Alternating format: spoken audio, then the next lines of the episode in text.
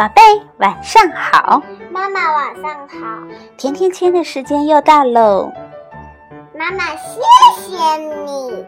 为什么要谢谢妈妈呀？因为你给我买艾莎的礼服，真的谢谢你。啊，不用谢。我希望你像艾莎一样的优雅勇敢，好吗？好。妈妈，那我唱首歌给你听。好呀。太阳当头照，花儿对我笑。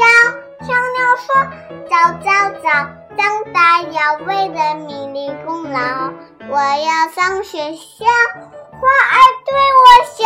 小鸟说：“早早早，长大要为人民立功劳。”嗯，非常好听。妈妈也谢谢你送给妈妈的歌。那现在。妈妈给你讲一个雪孩子的故事好吗？好。雪孩子，冬天来了，一天，兔妈妈要出门，她怕小兔在家里很孤单，便给它堆了个雪人。雪人非常好看，还有一双用龙眼核做成的眼睛。兔妈妈出门了，小兔高兴地上下打量着雪人。小雪人，你真好看，我就叫你雪孩子吧。没想到的是，小兔的话音刚落，雪孩子竟然动了起来。小兔非常高兴，它和雪孩子立刻成了好朋友。两位好朋友在雪地里滑雪、打雪仗，玩得好开心呀！玩了好长的时间，小兔忽然觉得累了，就回到了小木屋里睡觉。虽然外面很冷，但木屋里生的火炉非常的暖和。不一会儿，小兔就睡着了。雪孩子还在外边和松鼠一起玩。突然，他看到从木屋的窗子里冒出了一股浓烟，不好，木屋着火了！雪孩子边说边朝小木屋的方向跑去。看到小兔还在木屋里面睡觉，雪孩子非常着急。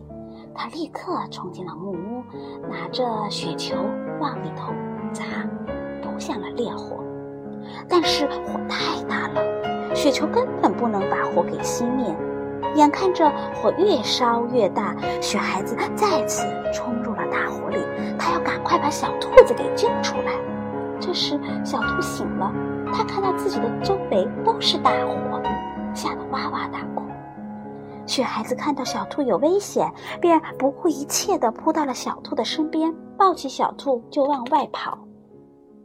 雪孩子把小兔放到了门外的雪地上，小兔终于安全了。可这个时候，雪孩子已经变得越来越小，最后，它化成了一堆雪水。宝贝，故事就到这里了，明天见。祝你有个好梦吧，晚安。